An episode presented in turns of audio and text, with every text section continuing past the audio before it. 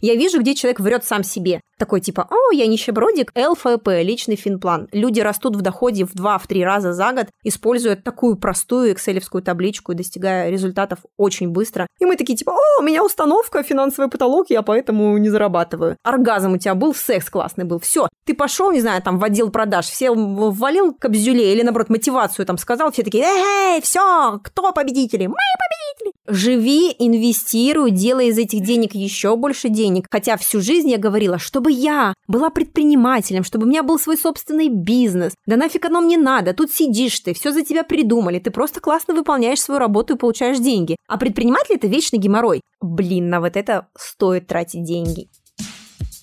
Привет, это Аня и Настя. И третий сезон подкаста «Несладкий бизнес». В этом году мы продали свой первый стартап. А теперь общаемся с предпринимателями, которые создали свое дело с нуля. Этот сезон мы посвятили сфере онлайн-образования и поговорили с лидерами этой ниши. Слушай нас на любых платформах и отмечай в Инстаграм собака Not Business. Услышимся! Привет, Настя. Привет, Аня. Ну что, как прошла твоя неделя? Слушай, как прошли мои, блин, сколько мы не выпускали? Почти месяц. Как прошел мой месяц, надо спрашивать. Хорошо, спрашиваю. Слушай, я очень круто с тобой посидела на карантине, хочу тебе сказать, за этот месяц. Вот мы и спалились. Да. Я переболела короной. Да, а я нет. И я поставила прививку. На этом, мне кажется, все такие... Мне даже в больнице сегодня сказали, а у вас что, прививка есть? Я такая, да, целая одна. У тебя теперь как ветпаспорт, да? Да, мне дали паспорт, где у меня написано, что вот мне поставили одну, в марте поставлю вторую, и можно меня везти в Грузию. В конце марта уже со мной ехать, так что... Понятно, понятно. Заявки поступают, уже сыпятся. На самом деле мы с тобой готовим новый сезон. Круто, что мы решили выйти с этим бонусом. Хотелось бы сказать, что он не совсем такой, как обычно, но на самом деле это бы тоже интервью. Но мы постарались дать для вас пользу, наверное, немного в другой сфере. То есть обычно мы говорим с предпринимателями о том, как они строят команды, как они нанимают людей, разрабатывают свой продукт. А сегодня у нас выпуск про личные финансы. И мне кажется, что это крутой, ну, это, наверное, не soft skill все таки да, а дополнение, в общем, к обычной деятельности предпринимателя, потому что управление не только корпоративными, но и личными финансами — это просто ключевая задача, да не то что предпринимателя, в целом, наверное, любого человека. Давай мы поделимся вообще, какой у нас, наверное, бэкграунд есть э, в этой сфере для того, чтобы ввести в курс дела, потому что мы в подкасте достаточно часто к этому возвращались. Как проходит твой личный финансовый опыт? Я всегда считала, что я тот человек, который офигенно умеет откладывать деньги, который умеет копить, и так было до того момента, пока мне не понадобились деньги. Потому что я начала работать в 16, там, в 15 лет, и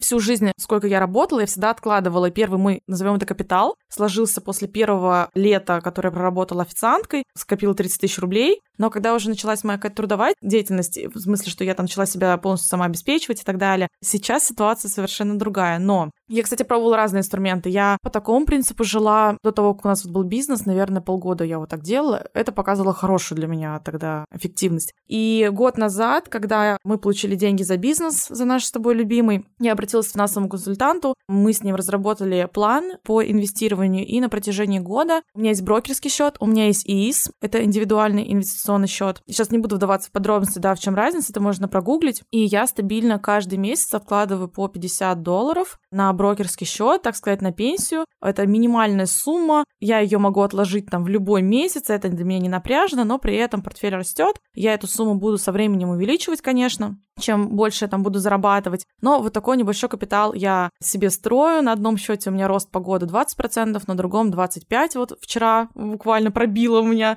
эту цифру. Очень приятная история. Как я там, например, да, в это заходила, я очень много читала телеграм-каналов, слушала подкасты и прочитала 100 страниц книги «Разумный инвестор» Грэма. Это такая библия инвестиций. Я не смогла дальше, честно. Я даже в Москву перевезла, я не смогла. Вот, у меня такой опыт. Поделись, как у тебя? Ребята, я просто безалаберный человек в отношении денег. Просто отвратительный. Вот если знаете хуже человека, вот просто покажите мне его. Показал одного подкастера, простите, конечно. На самом деле у меня тоже есть и брокерский счет, и ИИС. Это тоже появилось у меня год назад, когда мы получили деньги из бизнеса. Я просто поняла, что, ну, наличку держать просто нет смысла. Или ну да, ты не будешь под подушкой хранить. Да, да, да. Просто так где-то в матрасе, чтобы они лежали, нет. А надо что-то с ними делать. Тоже обратилась к финансовому консультанту. Он мне распределил мои деньги, посоветовал, куда их лучше вложить. И я, собственно, так и сделала. Но вот разбираться в этом серьезно мне было интересно первые несколько месяцев. Ну, мне тоже. Я вот всю весну я просидела в телеграм-каналах, вот правда. Да-да-да. Я помню наш с тобой этот период. Мы с тобой каждый день перекидывались акциями всякими. Но я этим не занимаюсь. Ну, то есть я как бы вот купила и, в принципе, забила. Иногда я подкупаю что-то на падении. Например, Алибаба упала там месяц назад, вот я подобрала на падение. Вот. Подобрала. Да, да, да. Слушайте, я об этом реально могу говорить бесконечно, поэтому давайте переходим к выпуску. Сейчас мы поговорим с настоящим экспертом, который действительно разбирается и в криптовалюте, и в финансах, и вообще во всем. Поэтому слушаем наш подкаст, э, подписываемся на Катю в Инстаграме, как мы это уже сделали. Ходим, участвуем в ее играх и марафонах. Зарабатываем деньги. Зарабатываем деньги. Вот я, знаете, Да. реально очень сильно Делаем деньги. Зарабатывать деньги после этого выпуска. Пойду зарабатывать. Пойдем зарабатывать, да. Привет, привет. Расскажи про себя, чем ты занимаешься, какой у тебя бизнес, в чем он заключается. Я делаю людей богаче, если в двух словах Всё, Мне уже нравится, да. продано. Я занимаюсь э, финансами, я эксперт в сфере именно личных финансов, и я помогаю людям разобраться в своих отношениях с деньгами и начать инвестировать, побороть этот страх, неуверенность, э, решить, возможно, проблемы с долгами, с кредитами. Для кого-то это вопрос повышения заработной платы или дохода от собственного бизнеса. Да, я знаю, что нас будут слушать в основном начинающие предприниматели. И у кого-то это психологические проблемы в виде «О, я уперся в свой финансовый потолок, э, я не могу много зарабатывать, я боюсь инвестировать, у меня финансовые установки». Ну, вот с этим тоже разбираюсь. Но сейчас основные три направления, в котором я взаимодействую с ребятами, со своими клиентами, да, это онлайн-школа, в рамках которой студенты в месяц э, сотни человек обучаются, взаимодействуют друг с другом, с кураторами, со мной лично. У нас есть зум-встречи, зум-сессии. Конечно же, персональная работа – это такая самая мощная работа, и она бывает совершенно разная. Онлайн, живые встречи в Москве. Благо пандемия внесла свои коррективы, и люди готовы сейчас работать в онлайн так же эффективно, как и при живых встречах. Это разные форматы, годовое сопровождение, может быть, разовая встреча. И различные мероприятия в виде вебинаров, они, как всегда, бесплатные, с огромной кучей полезнятины. И есть у меня такой легендарный уже для многих практически интенсив 4D «Думай, дерзай, делай деньги». Он двухдневный, и мы два дня качаем мышление финансовое. Потому что, зная, как считать деньги и как зарабатывать, многие просто почему-то этого не делают. Вот э, с этим почему мы как раз и разбираемся. А расскажи немного, как ты сама к этому пришла? Как начинался твой путь к тому, чем ты занимаешься сейчас? Я хотела жить лучше сама. Я начала заниматься темой денег в 16 лет, потому что именно в 16 лет я уехала от родителей, я жила в деревне в Казахстане, в Кустанайской области. И, соответственно, в 16 лет э, я окончила 9 классов на отлично, решила, что 10-11 класс заканчивать смысла нет, как бы, что я там не видела, что я там не знаю. Всем бы такой осознанности в 16 лет. Я поступила в колледж и начала подрабатывать уже тогда, писала дипломы, писала курсовые какие-то. То есть это был первый курс технического колледжа, я начала получать стипендию, потому что я поступила на факультет, где на место было 4 человека, потому что там была стипендия, бюджетное обучение, да, я не платила за образование, за первое, потому что у меня их два, высшее тоже красный диплом, и первое тоже красный диплом. Но суть была в том, что я получала повышенную стипендию, так как я училась на отлично, и мое стремление тогда зарабатывать деньги, оно было напрямую связано с улучшением уровня жизни, потому что элементарно ездить по 40 минут в холодном неотапливаемом автобусе зимой, когда за окном минус 20, и тебе надо ехать 40 минут с утра и 40 минут вечером с колледжа в свою деревню, да, чтобы там погреться возле печки, я понимала, что это так себе вариант, и зарабатывала на то, чтобы снимать квартиру, хотя снимала ее недолго, я потом жила в офисе, об этом тоже чуть позже расскажу. Мое стремление зарабатывать, мое стремление что-то делать, оно как раз было банальным, и по сути оно банальное практически у всех. Желание жить лучше, есть более вкусную пищу, не донашивать вещи за старшим братом или сестрой и позволять себе чуточку больше, чем, может быть, сверстники. Знакомая нашей семьи пригласила меня к себе помочь ей с годовыми отчетами для компаний, Тогда моя задача была забивать вот эти вот финансовые отчеты по компаниям, и я получала за каждый сделанный отчет какую-то фиксированную сумму. И я поняла, как круто работать на себя, когда ты сам регулируешь скорость воспроизведения той или иной деятельности, да, когда ты можешь там три часа просто активно поработать и заработать столько, сколько стипендий ты будешь получать полгода. Для меня это был такой первый опыт работы. И, кстати, именно в тот период я переехала жить в офис, я жила в подсобке.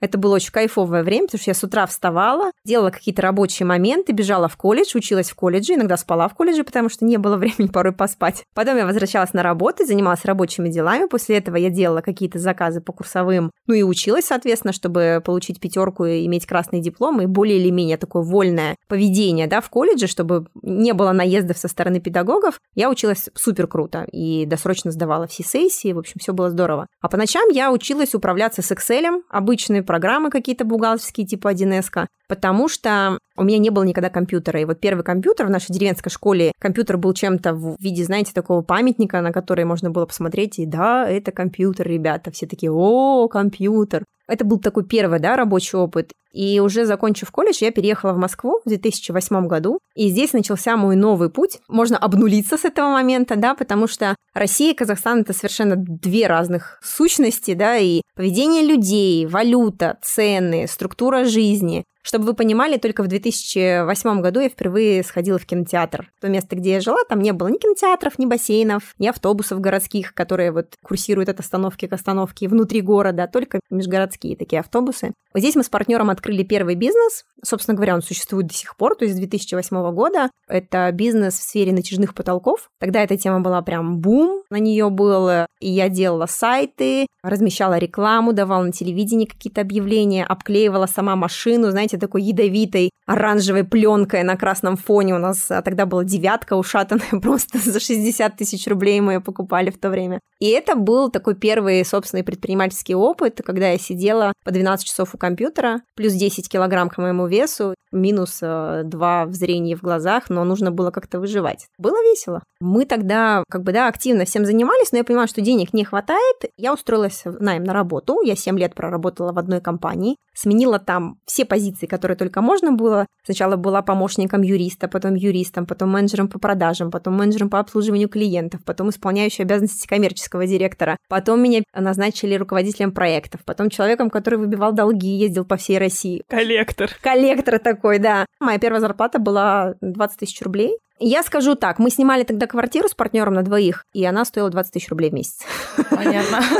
Ты выходила ровно в ноль. Метро тогда стоило 19 рублей за одну поездку. Вот и считайте. Инфляция у нас два с половиной раза, да, за 13 лет, э, как бы цены. Абсолютно правильно. Мне нужно было платить еще за учебу, мне нужно было платить за спортзал, потому что плюс 10 килограмм на моем теле меня напрягали. Я пошла в автошколу, я занималась английским языком, и чтобы все это покрывать, я придумывала, где брать деньги. Я открыла еще одно направление в бизнесе, я регистрировала компании и вела в них бухгалтерию. Вот тогда я оказывала услуги в тот период для жителей Подмосковья. Я давала объявление, бегущую строчку на канале РЕН-ТВ в Реутове. У меня шли заказы, и я ходила по нотариусам, оформляла вот эти компании, регистрировала и на этом зарабатывала. А чтобы обучаться английскому языку, я подавала на Авито в разделе «Из рук в руки» объявления. Типа обучу бухгалтерии, научите меня английскому, программированию сайтов, что-то там дизайну какому-то, ну, в общем, какой-то бредятине, которая мне на тот момент была нужна. И я вот таким вот бартером просто развивалась, потому что денег платить не было. И потом в один прекрасный момент я поняла, что история с производством меня вообще не впечатляет.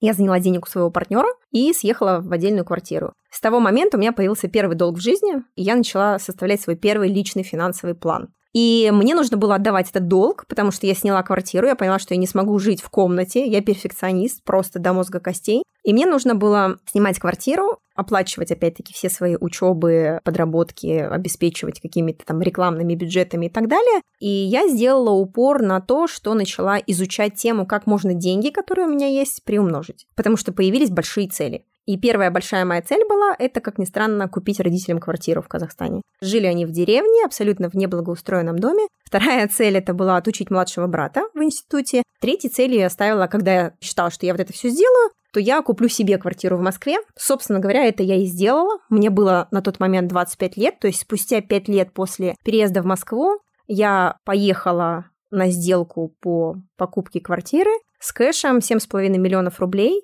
на метро, деньги лежали в пакете Била в желтом, на счету оставалось 5000 рублей. Я сидела на сделке и думала, ёпарас, это какая я крутая. А сейчас я думаю, господи, какая я дура. Семь с половиной миллионов просто кэша отдала за свою квартиру. Сейчас бы я так никогда в жизни не сделала. В 2020 году весной я ее продала. Но тогда квартира мне закрывала вот эта безопасность. Мне было страшно в съемных квартирах. Я сменила три квартиры, и мне все равно было страшно, как девочке, потому что я очень долгий период времени была одна, без поддержки чьей-либо. Помогала родителям я, и братьям я помогала. Ну, собственно говоря, до сих пор, да, так и происходит. Квартиру я первую купила в Хорошевом Невниках на маршала Тухачевского, вторичку, двухкомнатная квартира. Когда я в нее заехала, посредине стояла посудомоечная машина в зале почему-то. Стоял холодильник, была полностью вся квартира пустая, пять тысяч на счету и счастье полные штаны, как говорится. Зато был свой угол в Москве.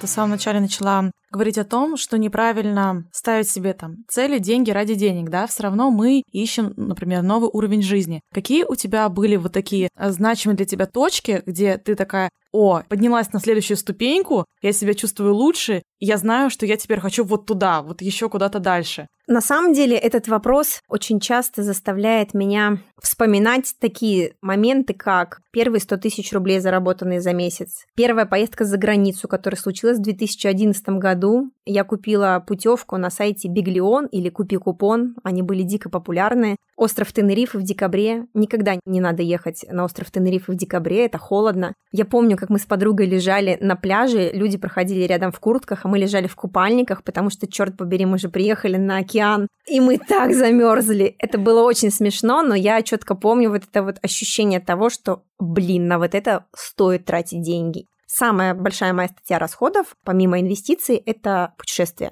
У меня за плечами уже 34 страны, и пандемия внесла свои корректировки в эти планы, конечно, но при возможности я путешествую очень много и отдаю за это большие деньги, исчисляемые миллионами рублей в год. Такие рэперные точки, как первые 100 тысяч рублей, заработанные за месяц, первый миллион на счету, покупка квартиры родителям. То есть, да, я могу. Когда у меня был кэш, там порядка 400 тысяч рублей скоплены, я такая, М, может быть, мне купить свой автомобиль? Я пошла в салон, это был салон на шоссе энтузиастов. Солярис тогда только вышел, я села в этот автомобиль, поняла, блин, если я могу купить автомобиль, да я и квартиру в Москве могу купить. Мама тогда сказала, что я сумасшедшая, потому что люди живут годами и платят ипотеки, а я сказала, не будет никаких ипотек. Такие вот точки, связанные, наверное, с самоощущением, типа «я за границей», «я подарила родителям квартиру», «я могу себе позволить сапоги там за 6 тысяч рублей, а не за 2 тысячи рублей там в центру в каком-нибудь». Именно жизненные такие фишечки, они давали мне стимул двигаться вперед. И, конечно же, общение с людьми, которые достигли совершенно другого уровня. Потому что у меня был четкий финансовый план. Это был период, когда я активно начала пользоваться и до сих пор продолжаю больше 10 лет уже. И все мои студенты и клиентки, и клиенты его используют личный финансовый план где было четко прописано, чего я хочу и сколько денег мне на это надо. И вот только исходя из такой стратегии, когда ты не живешь в парадигме «у меня есть 100 тысяч рублей, и я живу на это вот так», наоборот, чего я хочу и сколько денег мне на это надо. И вот исходя из этой парадигмы, я всегда искала возможности. Вклад, первые акции, первый бизнес неуспешный, первая потеря денег, первый заработок хороший, ну и так далее. Давай на примере разберем. Я хочу квартиру, которую я наблюдаю каждое утро с своего балкона. Квартира в Москве, двухкомнатная, Динамо, 18 миллионов. Вот, например, у меня есть такая финансовая цель, допустим. Что мне вот надо, например, сейчас сделать, чтобы Это превратиться её... в консультацию Анастасии. Да, нет, просто я на самом деле, я примерно понимаю, о чем да идет речь, но хочется на примере каком-то разобрать. Это первое, что мне в голову сейчас а, пришло. У меня есть большая финансовая цель. На такую квартиру обычно люди берут ипотеку, платят ее 50 лет. Что мне сделать, чтобы я не брала ипотеку? Можно взять ипотеку. Ну, то есть, как бы я за ипотеки, почему нет? Но нужно понимать, нужна ли тебе квартира в собственности. Ты уверена, что ты будешь жить в Москве всю свою жизнь? Конечно, нет. И ты уверена, что ты хочешь жить именно на Динамо, а не на Патриарших прудах, Ну, например? Я говорю пример. Вот мне, например... А вот не пример. Очень важно, когда мы даже вот такие вещи разбираем, ну, не знаю. Конечно, патриарших. Да, конечно, Патриарш, черт побери. Конечно. Какое Динамо? Динамим Динамо, переезжаем на Патрике. Очень важно понимать, что изначально даже цель это компромиссная. Ну, типа, сейчас я могу позволить себе Динамо, а не Патрики. Ну, и как бы вот я и возьму Динамо. Прекрасная поговорка, все, что временно, то постоянно. Я думаю, миллиард раз вы убеждались в этом. В таких ситуациях на личной консультации я докапываюсь до сути, потому что я вижу, меня не зря финансовым психологом называют, я вижу, где человек врет сам себе. Такой типа, о, я нищебродик, и я как бы и на Динамо согласен. Да? Как бы, ну, мне мало лет, я как бы тоже на Динамо согласен. Ну, 18 миллионов – это много, я как бы вот и 18 бы взять, да? И человек э, должен определить для себя, что он хочет. Потому что я в свое время, в 25 лет, я покупала не квартиру, я покупала безопасность. Я не квартиру выбирала, я выбирала просто тупо безопасность. Это основной момент, да? Потому что за всеми нашими материальными целями стоит еще что-то, что мы покупаем. Но если опуститься до банальности, то когда ты хочешь квартиру за 18 миллионов рублей, изначально можно начать копить на первоначальный взнос. На самый-самый минимальный первоначальный взнос. И как только у тебя получилось взять эту квартиру, при этом смотри, чтобы не оказаться в дураках, да, если ты сейчас снимаешь квартиру, ты должна понимать, что платеж твой по ипотеке должен быть, ну, плюс-минус равен тому арендному платежу, который ты тянешь сейчас. В противном случае это будет такая раскоряка, да, мы сделаем слишком большой шаг и порвем штаны. Не надо досрочно гасить ипотеку, если это та квартира, в которой вы живете, потому что рубль, а мы живем в России, и эфир у нас про российские реалии, да, рубль, он обесценивается. И из года в год э, ваш платеж по ипотеке, он теряет свою платежеспособность как таковую на рынке, но относительно ипотеки он остается прежним. Рисков здесь особо никаких. Выбирайте квартиру, в которой вы можете переехать сразу и жить там. Так, вот мне непонятно. Еще раз, почему не надо гасить досрочно? А если на меня упали деньги? Вдруг я выиграла в лотерею миллион? Живи, живи, инвестируй, делай из этих денег еще больше денег. Суть в чем? Когда мы пытаемся досрочно загасить ипотеку, мы гасим свой страх того, что завтра у нас не будет денег. Но если вы научитесь правильно обращаться с финансами... Так я же переплачу. А представь, что через 10 лет твой платеж в 50 тысяч рублей будет вообще не ничем для тебя, нежели чем сейчас. Сейчас для тебя напряжно, а через 10 лет это будет копейки. И 50 тысяч рублей через 10 лет на рынке будут равны, ну, плюс-минус, окей, там, 40 тысячам рублей. А ты сейчас, ограничивая себя, отдаешь живые деньги в банк за то, что и так уже имеешь. Ты уже живешь в этой квартире. Никто тебе не скажет «вылетай», если ты не будешь досрочно гасить. Пожалуйста, плати минимальный платеж, который по договору, и живи. То есть качество твоей жизни от досрочного погашения в моменте не изменится. Когда человек сидит и рассуждает, вот через 25 лет я переплачу три квартиры, но если ты будешь как э, сумасшедшая досрочно гасить свой ипотечный платеж, то ты сейчас не поживешь, ты не знаешь, что будет завтра. Ты не знаешь, что будет через год, через два года. Учитесь наслаждаться и кайфовать сейчас и создавать другие резервы. И, например, если твой платеж 50 тысяч рублей, а ты хочешь по 100 тысяч рублей вкладывать, возьми этот полтинник и не на ипотеку его досрочную закинь, а инвестируй. И вместо там 6, там, окей, 8% годовых, которые ты платишь за ипотеку, сделай из этих 50 тысяч рублей, наоборот, заработай на них, не знаю, там 15-20% годовых в валюте. И ты будешь все равно в плюсе. И когда у тебя копится параллельно твоей ипотеке большой капитал,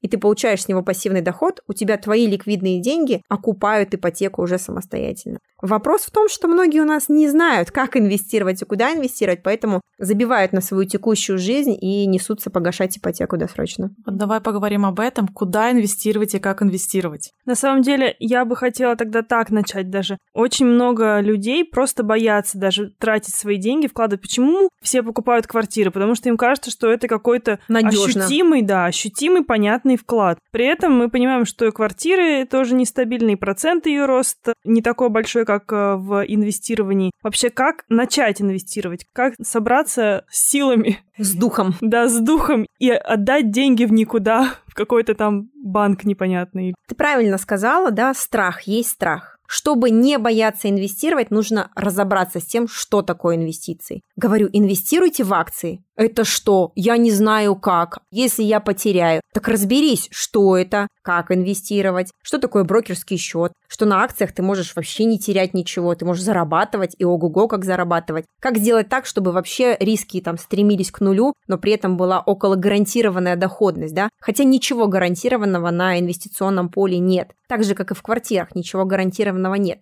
Просто многие не имеют возможности покупать квартиры как инвестиционный инструмент, потому что на минуточку, если мы говорим про Москву, даже возьмем средний там ценник за однокомнатные квартиры или там апартаменты, окей, 6 миллионов рублей, такой бюджетный вариант, да, даже 10% это 600 тысяч рублей. А инвестировать в облигацию можно, имея только 1000 рублей, а акции можно купить и по 300, и по 500 рублей. То есть вот вам колоссальная разница. Можно создавать, начинать капитал по чуть-чуть. И отвечая на твой вопрос, как начать инвестировать, ну, во-первых, понять, что если ты потеряешь 10 тысяч рублей, мир не рухнет, ты не сдохнешь. Да, вот эта вот история, что, господи, у меня будет негативный опыт, родители потеряли, а вот там еврооблигации какие-то у них были, все сгорело, а вот МММ, а вот пирамиды и так далее. Так ну не иди в пирамиды, иди в консервативные абсолютно инструменты, где ты имеешь возможность получить очень хороший профит, но при этом выше рынка той же самой недвижимости, да, где у нас там 5-6%. В лучшем случае, если мы говорим про классическую сдачу в аренду. Извините, на минуточку еще и не очень легальную, да, так-то. Вот здесь первый шаг – это решиться, понять, что не боги горшки обжигают, да. Второй момент – это найти, скорее всего, эксперта, которому бы ты мог напрямую сказать, я боюсь вот этого, и вот как мне с этим быть, чтобы получить от него знания. Welcome, я готова помочь, у меня огромное количество бесплатного материала, бесплатных вебинаров, на которых я все это рассказываю, канал бесплатный в Телеграме. Следующий шаг – это все-таки выделить систематично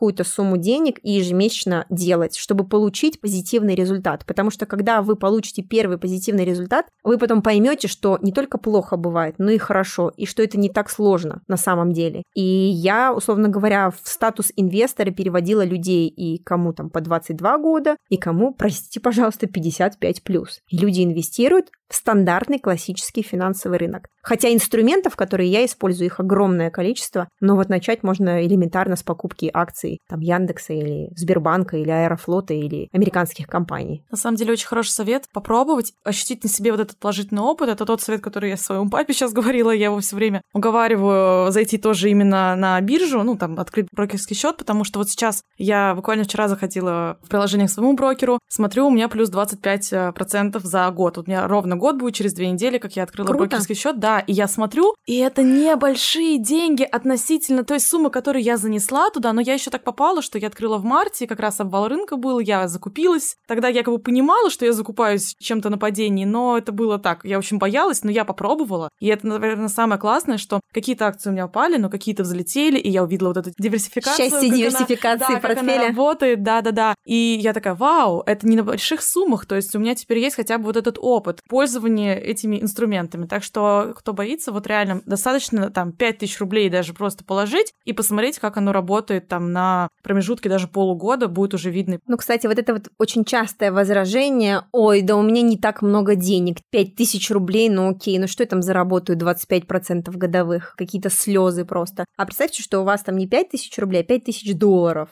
и 25% в долларах, да? А если это миллион рублей? Но начинается всегда с какого-то первого шага. Ну, без знаний проще запихнуть 5000 рублей, чем миллион рублей. И потерять, условно говоря, там какой-то процент с 5000 рублей, чем с 1 миллиона рублей. Еще очень важная рекомендацию я тогда дам, вот прям конкретно по твоему кейсу. Попробуй выйти в кэш и частично этот кэш пустить на свой кайф. У меня это случилось в январе этого года. Я в какой-то момент вот прям вывела, наверное, вчера буквально тоже смотрела, 10 тысяч рублей я вывела со счета, пошла и купила себе одежды. Это было просто потрясающе, потому что это было сверх того, что я обычно себе позволяю. Тут как бы это было вот прям плюсом к моему бюджету, да-да-да. Бюджету, да, уровню жизни. Это было очень приятно. И что самое приятное, сейчас еще доллар там немного у нас опять. У меня эти 10 тысяч рублей вернулись за месяц. В числе именно именно на счете стало столько же, как и месяц назад. Это просто потрясающе, ребят. Это магия, магия чисел, и люди, которые не готовы инвестировать, они очень сильно себя ограничивают. Все просто. Просто возьмите какого-нибудь эксперта под мышку и скажите, я с тобой, научи, и все получится.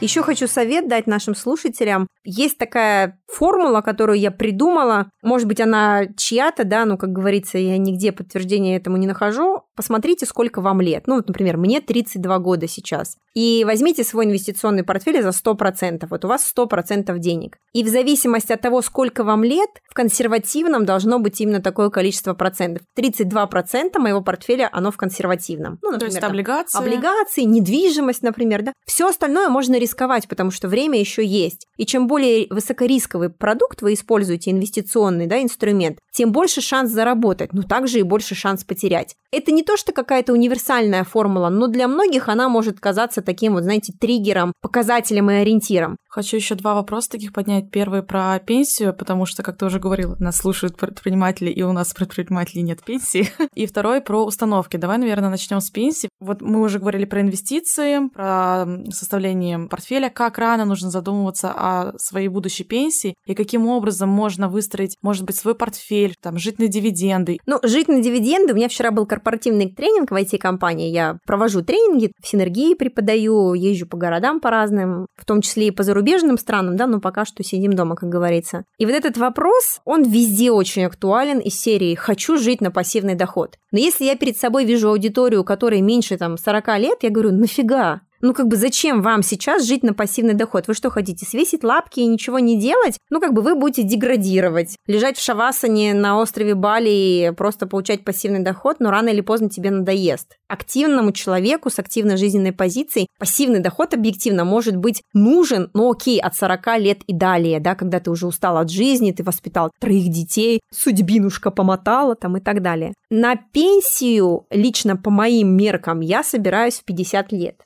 Поэтому, когда в 25 лет я купила квартиру, в 26 я начала инвестировать на пенсию. Я тоже писала об этом пост э, совершенно недавно. Один из самых популярнейших постов был у меня в Инстаграме про пенсию. Я не называю название компании, да, чтобы это не было какой-то рекламой, и не пишу нигде в Инстаграме, в какие там, условно говоря, я акции инвестирую, в какие там пирамиды, потому что я в пирамиды тоже инвестирую. 200% в год это как бы, ну, круто же, круто. Никто как бы этого не отрицает. И в том числе я писала про свой пенсионный фонд, где у меня 54 тысячи долларов превратились э, в 69. На сегодня прошло примерно 3-4 дня после написания этого поста. На счету уже более 70 тысяч долларов. Что это за инструмент? Я точно поняла, что я не хочу хранить пенсию в России. Государство мне пенсии, ну, явно не обеспечит, что там будет через сколько-то там лет, да? И я поняла, так как я на пенсию хочу в 50 лет, я поняла, что окей, вот в 26 лет я открыла, ну вот на 25 лет я себе сделаю пенсионный план. И каждый год я сама себе откладываю на пенсию. Сумма небольшая, чуть больше 9 тысяч долларов. Я после своего дня рождения эту сумму откладываю как подарок себе самой на день рождения. И эти деньги управляются. Я инвестирую в британскую компанию, это по сути как британский брокер, но в оболочке страхования жизни. Налогов нет, по суду не отбирается, потому что предприниматель, он имеет риски всегда. Это защищено от судов, от разводов, это прямое наследование этой суммы. То есть офигенный инструмент,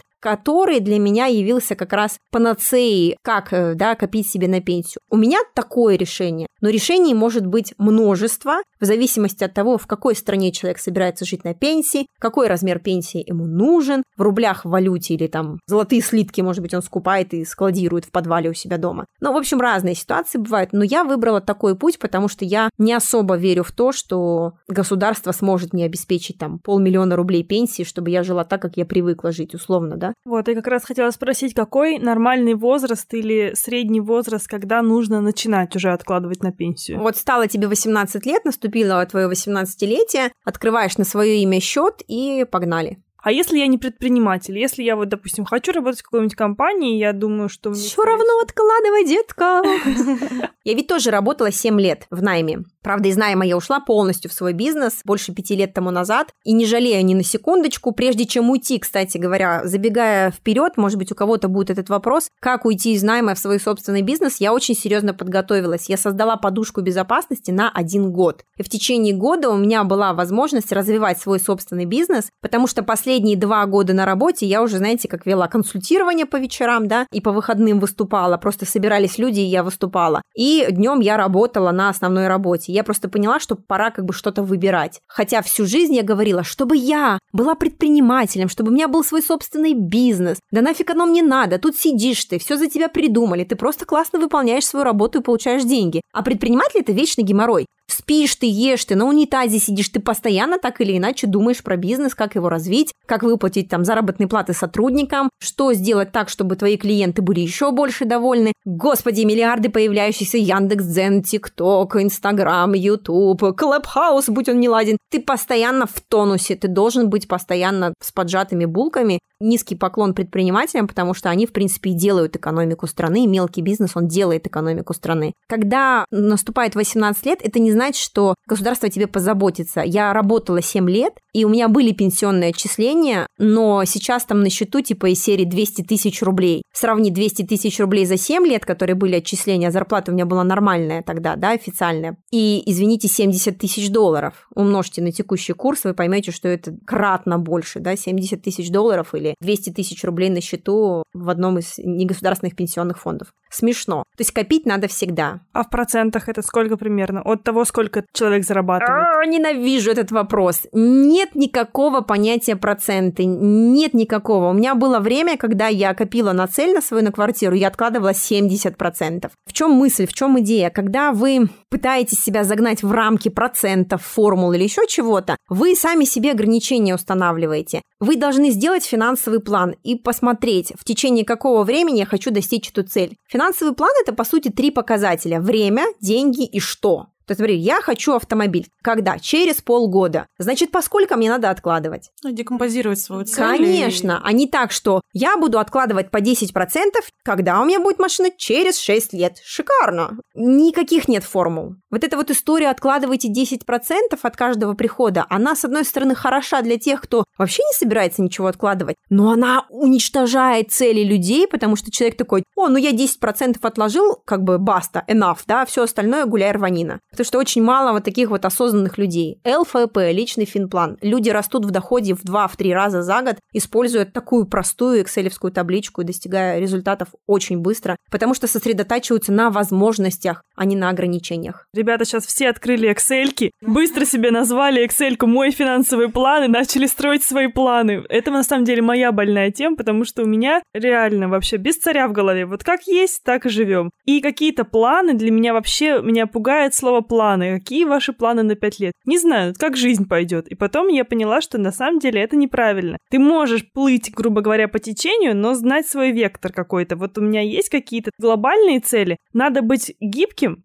но при этом все равно какие-то есть... Э, Маячки какие-то да, да, себе, якорные, якорные точки. точки, да. И это на самом деле важно, поэтому я тоже за финансовые планы абсолютно. Про якорные точки и про установки, про которые ты спросила, да, говоря про два вопроса. Установки, они есть. Забудьте о том, что установку можно проработать за один день. Забудьте о том, что установки можно сесть и выписать. Я сяду и выпишу свои финансовые установки. Это невозможно. Это мое личное мнение. Может быть, люди, у которых там марафон «Победи свою установку за 2 минуты за 20 рублей в год», они скажут сейчас «нет, нет, это работает, и надо читать аффирмации, там, сжигать установки, на воздушном шарике их в небо запускать». Не работает это все. Я очень много изучаю то, как работает наш мозг. Именно мозг, нейронные связи, базальные ядра, префронтальная кора, мозжечки наши, рептильный мозг. Как мозг работает? У нас же работает рука каким-то образом, да, и она подчиняется определенным законам. Башка наша, она очень умная, она нас защищает от всего. И мы такие типа, о, у меня установка, финансовый потолок, я поэтому не зарабатываю. Опять-таки, да, почему вот этот интенсив 4D, который у меня родился, почему он больше направлен не про то, как инвестировать, а про то, как с головой со своей разобраться. Я там тоже даю технологию именно выявления установок установок. И есть такая практика, маленький кусочек расскажу, когда вы становитесь охотником за установками. Просто подслеживайте, какие установки среди там, недели, в течение дня с вас вываливаются бессознательно. Что говорят люди вокруг?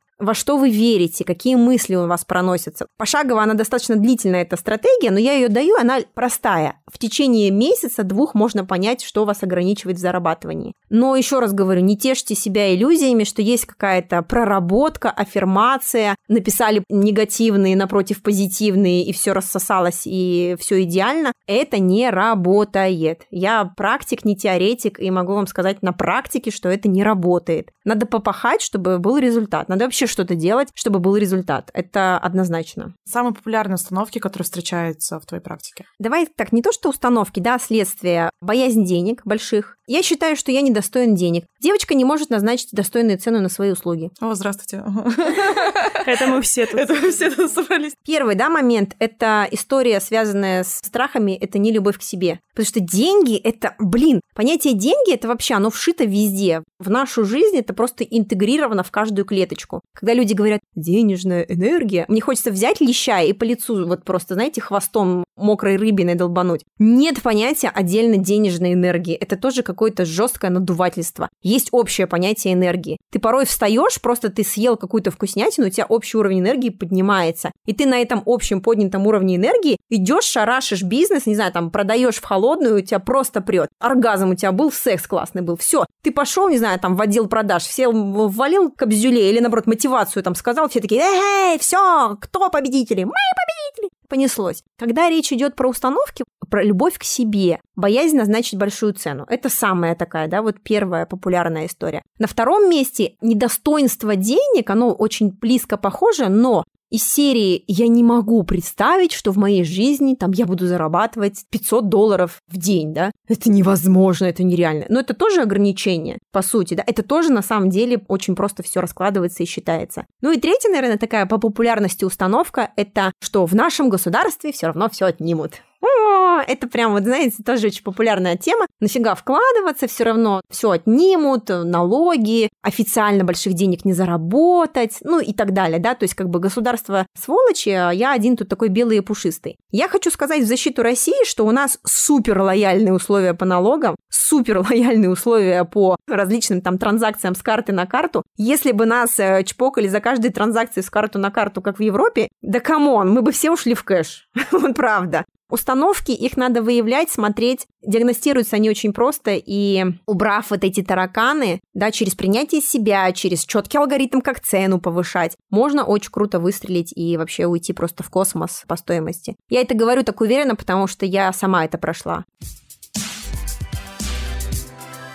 Ты уже так много рассказала про финансы, про успехи и про инвестирование. Расскажи, были ли какие-нибудь у тебя в твоей финансовой карьере... Факапы? Факапы, да, провалы. Конечно, были. О, мои любимые факапы, господи, это же счастье. Мы сейчас про факапы, потом какую-нибудь позитивную Чтобы нотку, люди выдохнули, какую-нибудь да. позитивную нотку и завершим, да, чтобы не перезагружать наших ребят. Из потерь вложения в бизнес э, по перевозке щебня. Купила самосвал, 2 миллиона в виде самосвала, уехала в неизвестном направлении направлении. Первый факап. Это был 2015 год примерно. Я работала в найме тогда, ну, параллельно какие-то дела уже делала, мутила. Дала в управление деньги свои и еще привлекла лучшую подругу. Своих денег дала 20 тысяч долларов, у подруги 5 тысяч долларов. Все было замечательно, реинвестировала, мужик забухал, минус 25 тысяч долларов и плюс проценты. Большая сумма для меня была, весело, замечательно. Прошлый год финансовая хайповая структура, минус 6,5 тысяч евро. Пожалуйста, до свидания. Причем за неделю. Это пирамидная история была. Это да. что-то с криптовалютами? Ну, можно сказать и так, да. Это был там типа активный трейдинг, все дела. Но я люблю такие проекты, но нужно понимать, в какие инвестировать. Я говорю, я... То есть есть похожие, но выигрышные. Тут, мне кажется, нужно говориться, что в этом нужно прям вариться. То есть в этом нужно прям это понимать нужно- и вариться, это жить. основная работа. То есть если ты занимаешься трейдингом, ты работаешь, блин, трейдером. Если ты работаешь, вот как ты говорила... Самосвал купил, да. Если ты делаешь классные микрофоны, то возьми фонды или там S&P 500 и все, не надо вообще в это лезть, потому что люди Да. теряют очень Либо много найдите денег. профессионала, который будет в этом разбираться и У меня, поможет. в принципе, скажем так, 50% инвесторов, середнячков и начинающих, они просто копируют ту стратегию, которую я им готовлю, и они за мной везде хвостиком идут. Я говорю, ребят, я иду вот в этот проект. Все такие, у и пошли в проект. Еще одна потеря, 8,5 тысяч евро, это была поставка, то есть купили подешевле, продали подороже, это сельскохозяйственное оборудование, из Германии была поставка,